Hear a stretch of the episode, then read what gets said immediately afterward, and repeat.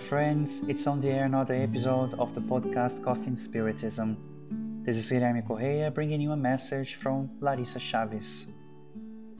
Can you honestly answer if you have ever felt the desire to get any kind of guidance from spiritual benefactors for your personal questions or problems?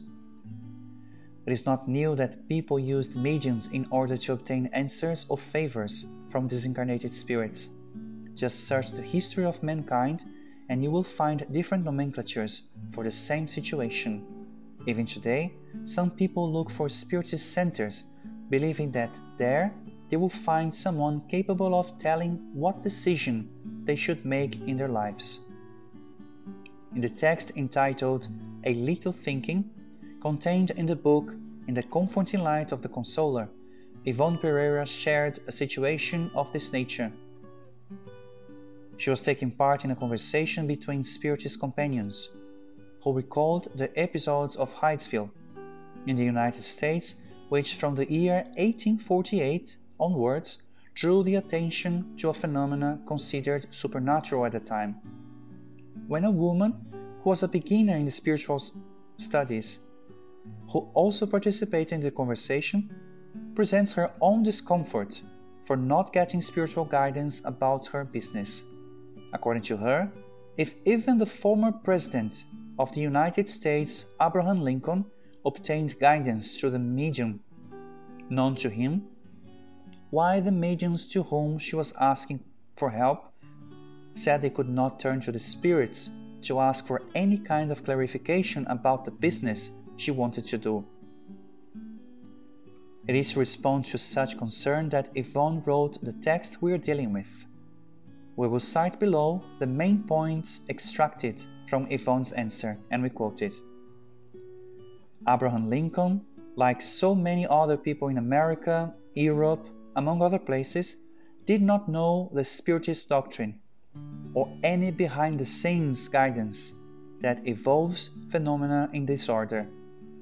Mediumship has always existed, but it has not always been studied or well understood.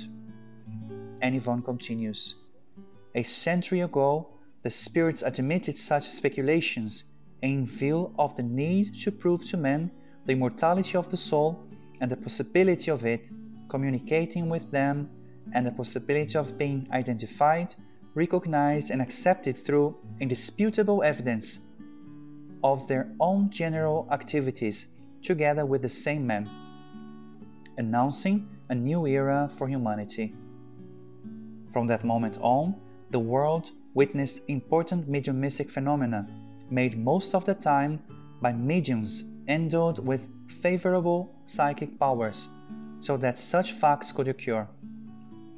Such phenomena are nothing more than natural events. Although not all mediums had such superior understanding which only the heart provides, making most of them unable to bring to all souls that irresistible immortal morality, which only Spiritism, allied with Christ's gospel, presented by the teachings of Allan Kardec, knew how to infiltrate into the hearts of his disciples. Unquote.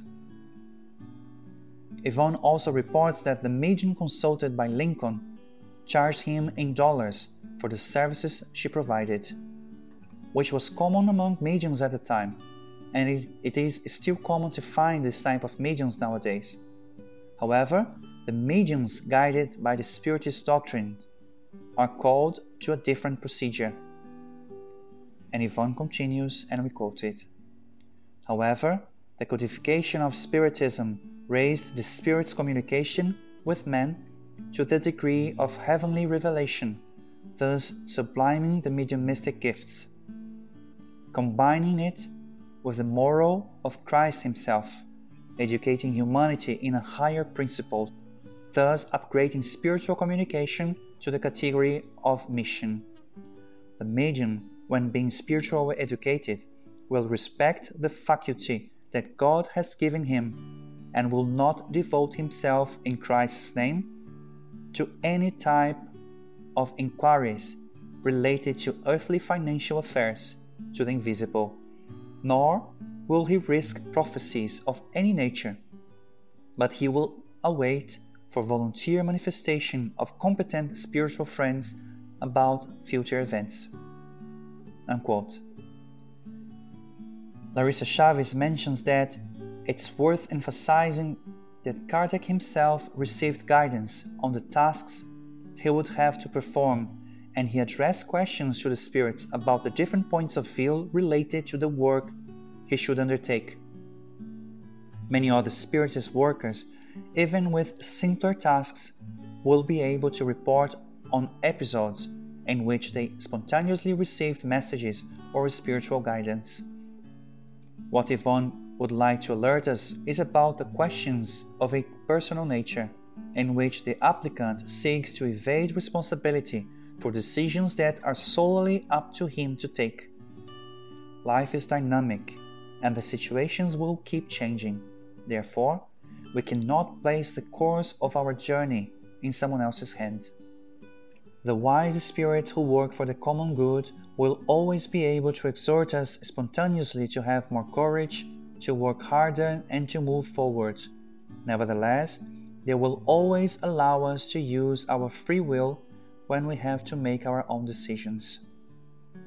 If we are looking for guidance and inspiration, we may search for what we need through a sincere prayer, and the most lucid and beautiful answers will come through, leaving us happy and dazzled, as the spirit Auta de Souza would say. A big hug, and until the next episode of Coffee and Spiritism.